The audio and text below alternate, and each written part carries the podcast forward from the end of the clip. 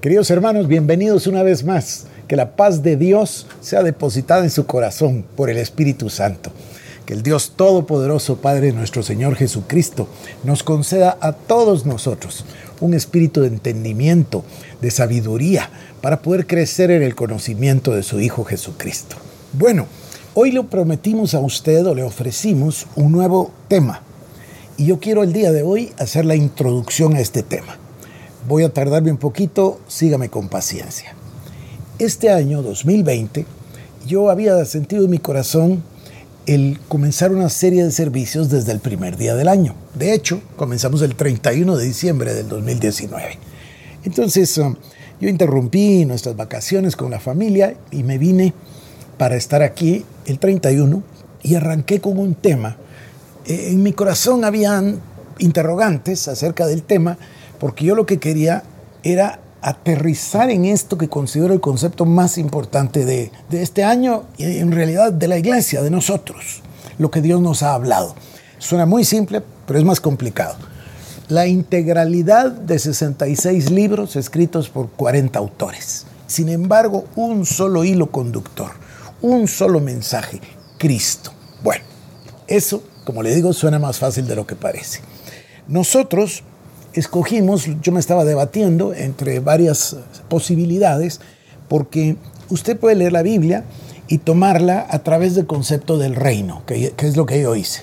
El reino de Dios, creado por Dios, planificado por Dios, luego viene el reino caído, cuando cae el pecado, cuando Adán y Eva pecan, después viene el reino profetizado, el reino prometido, y así fuimos viendo todo el plan de Dios con el concepto del reino, del reino de Dios. Bueno. De la misma manera, hay otras formas de hacerlo. Y yo quiero hablarle de una, que es la más importante en realidad para el tema que estamos nosotros tratando. Y esta es la manera de ver toda la concatenación bíblica a través de los pactos. Son muchos pactos, hay un pacto con Adán, usted recuerda un pacto con Noé, el pacto con Abraham y así sucesivamente.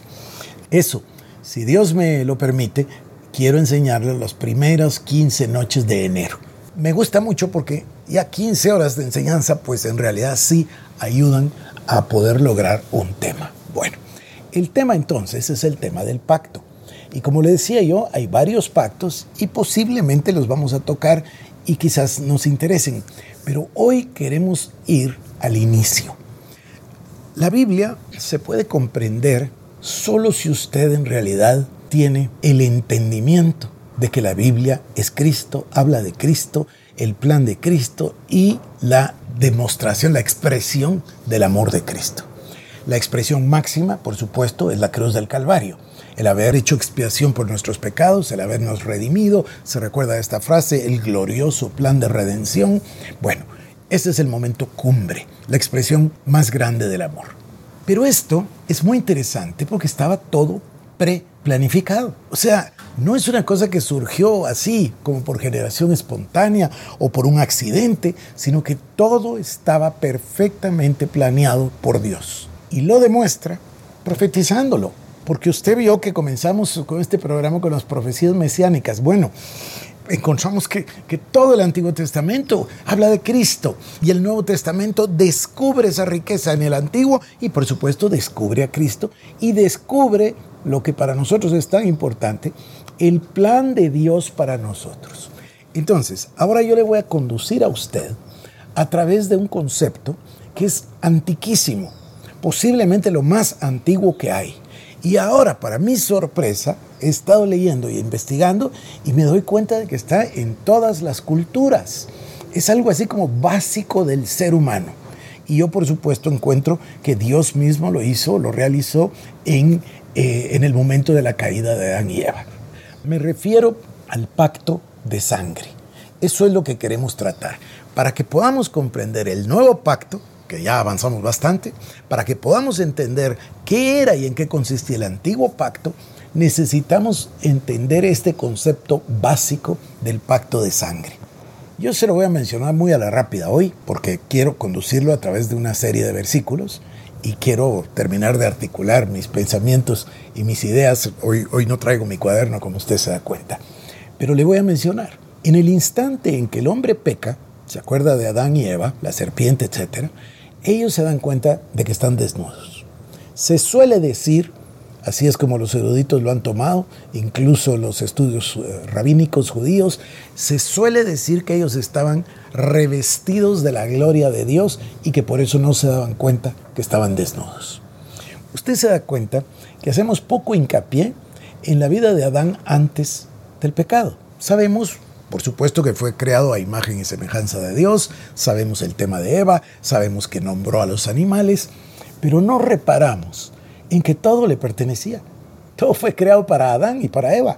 Todo fue creado para el ser humano, un paraíso que tenía abundancia, no escasez, donde no había que trabajar porque todas las cosas brotaban. Mire, no llovía, pero salía el agua como un rocío de debajo de la tierra. Una cosa extraordinaria, maravillosa. Ese es el estado maravilloso, por eso se llama el paraíso o el jardín. Eso es lo que Dios quería para el ser humano. ¿Qué sucede a causa del pecado? A causa del pecado, Adán deja entrar en su corazón una serie de elementos que constituyen el pecado el pecado del orgullo, el pecado de querer ser igual a Dios, el pecado de oír al diablo, el pecado de desobedecer a Dios, el pecado de la tentación con el árbol del cual no podían comer. No vamos a hablar de eso en este instante, no es lo importante. Lo importante es que pecaron y entonces se dieron cuenta que estaban desnudos. ¿Y qué hizo Dios? Dice la palabra que Dios los cubrió con unas pieles de animal. Quiere decir que hubo un animal que fue sacrificado quiere decir que hubo derramamiento de sangre. Y este pacto, y fíjese usted, le pone las eh, pieles y le dice a la serpiente, pondré enemistad entre tu simiente y la simiente de la mujer. Hay un entendimiento ahí de un pacto de sangre. El pacto de sangre implica en la cultura, así es en todas partes. Yo voy a traerle varios libros mañana para que usted pueda leer. Hay dos o tres que son digamos, más importantes. El pacto de sangre de E.W. Kenyon es breve, no es tan fácil de leer, pero es breve. Trumbull es el experto. Tenemos varios. Incluso también le comenté que hay uno de Watchman Nee. Pero yo quisiera mañana traerle unos libros que se centran específicamente en el significado del pacto de sangre. Se hacía un pacto de sangre siempre entre uno mayor y uno menor. Es curioso se buscaba la negociación para ambas partes. Básicamente lo iba a hacer alguien que tenía algo que dar y algo que recibir. Esto se podía hacer entre países o naciones o ciudades-estado o conglomerados de personas, como usted le quiera decir, o también se podía hacer entre familias, o también se podía hacer individualmente. Hay una serie de ejemplos en la historia. Usualmente lograban llegar a una negociación tenían a veces un intermediario, un negociador, y se iban poniendo de acuerdo en qué iba a dar cada uno. Cuando se habían puesto de acuerdo, y cada quien por supuesto tenía que pensar en qué es lo que iba a obtener. Me recuerdo bien de la historia del misionero David Livingstone. Livingstone padecía de úlcera, entonces cargaba siempre con él una cabra, porque la leche de cabra le convenía. Cuando él quiso entrar para predicar el Evangelio en una tribu en África, la entrada le fue vedada entonces tuvo necesidad de aprender, él no tenía idea de qué significaba eso de hacer un pacto y qué tenía que ver el pacto. Bueno, se pusieron a negociar entonces con el jefe de la tribu, el rey, el príncipe, como le quiera usted decir, para lograr hacer un, pacto de sangre. Es muy curioso lo que se hacía. Entonces el jefe de la tribu pidió la cabra que tenía Livingston Livingston tenía necesidad de pasar por ese territorio, tenía necesidad de predicar el Evangelio, pero sí, no quería perder su posesión más apreciada, que era la cabra.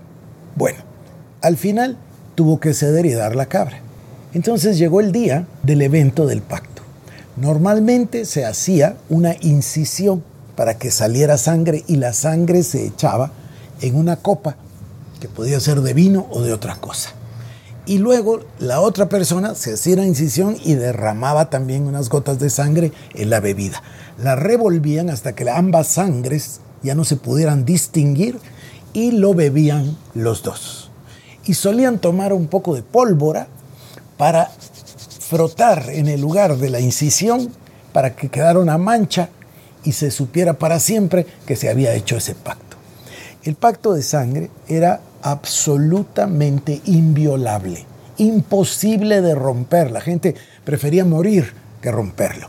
Y se solía poner a Dios como testigo también en muchas, le estoy hablando de muchas culturas, yo le estoy dando un panorama muy general el día de hoy. Entonces, eh, le cuento la historia de Livingston, porque Livingston pues perdió la cabra y el jefe le entregó su báculo. Livingston no tenía idea con su mentalidad y su cosmovisión occidental de lo que estaba pasando. Pero cuando Livingston caminó por toda África con la vara, todos eran sus hermanos y todos estaban dispuestos a darle cualquier cosa, así fuera una cabra. ¿A qué me refiero? Que la autoridad, el señorío, todas las posesiones, todas las relaciones, todo el nombre, todo lo que era el jefe de la tribu, ahora lo era Livingston. Había habido ahí un pacto, además inviolable, además de sangre, pero por ese pacto se transfirieron los poderes, los bienes, el nombre, las relaciones, todo de uno al otro.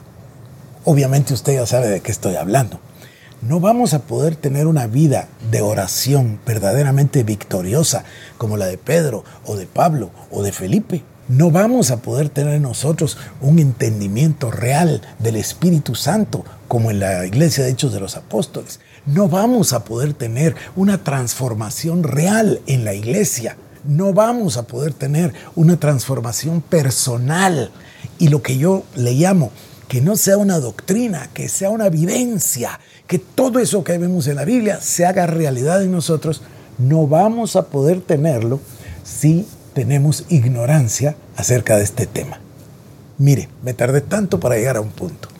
Quiere decir que yo voy a tomar el pacto de sangre para poder conducirle a usted a comprender el poder que hay en el nombre de Jesús, el poder que hay en la sangre de Cristo, el poder que hay en la oración y el ayuno, el poder que hay en, el sacrificio sustitutivo de Cristo por nosotros. Todo va a tomar realidad cuando de pronto nos pongan unos anteojos y se nos quite la ceguera. Y la ceguera era no comprender el tema de los pactos en la Biblia. Bueno, por hoy permítame orar que Dios bendiga su casa, que bendiga su hogar, que bendiga su país, que bendiga su familia. Que el Dios Todopoderoso nos conceda oídos espirituales y ojos espirituales para oír y ver lo que el Espíritu tiene para la iglesia. Dios le bendiga.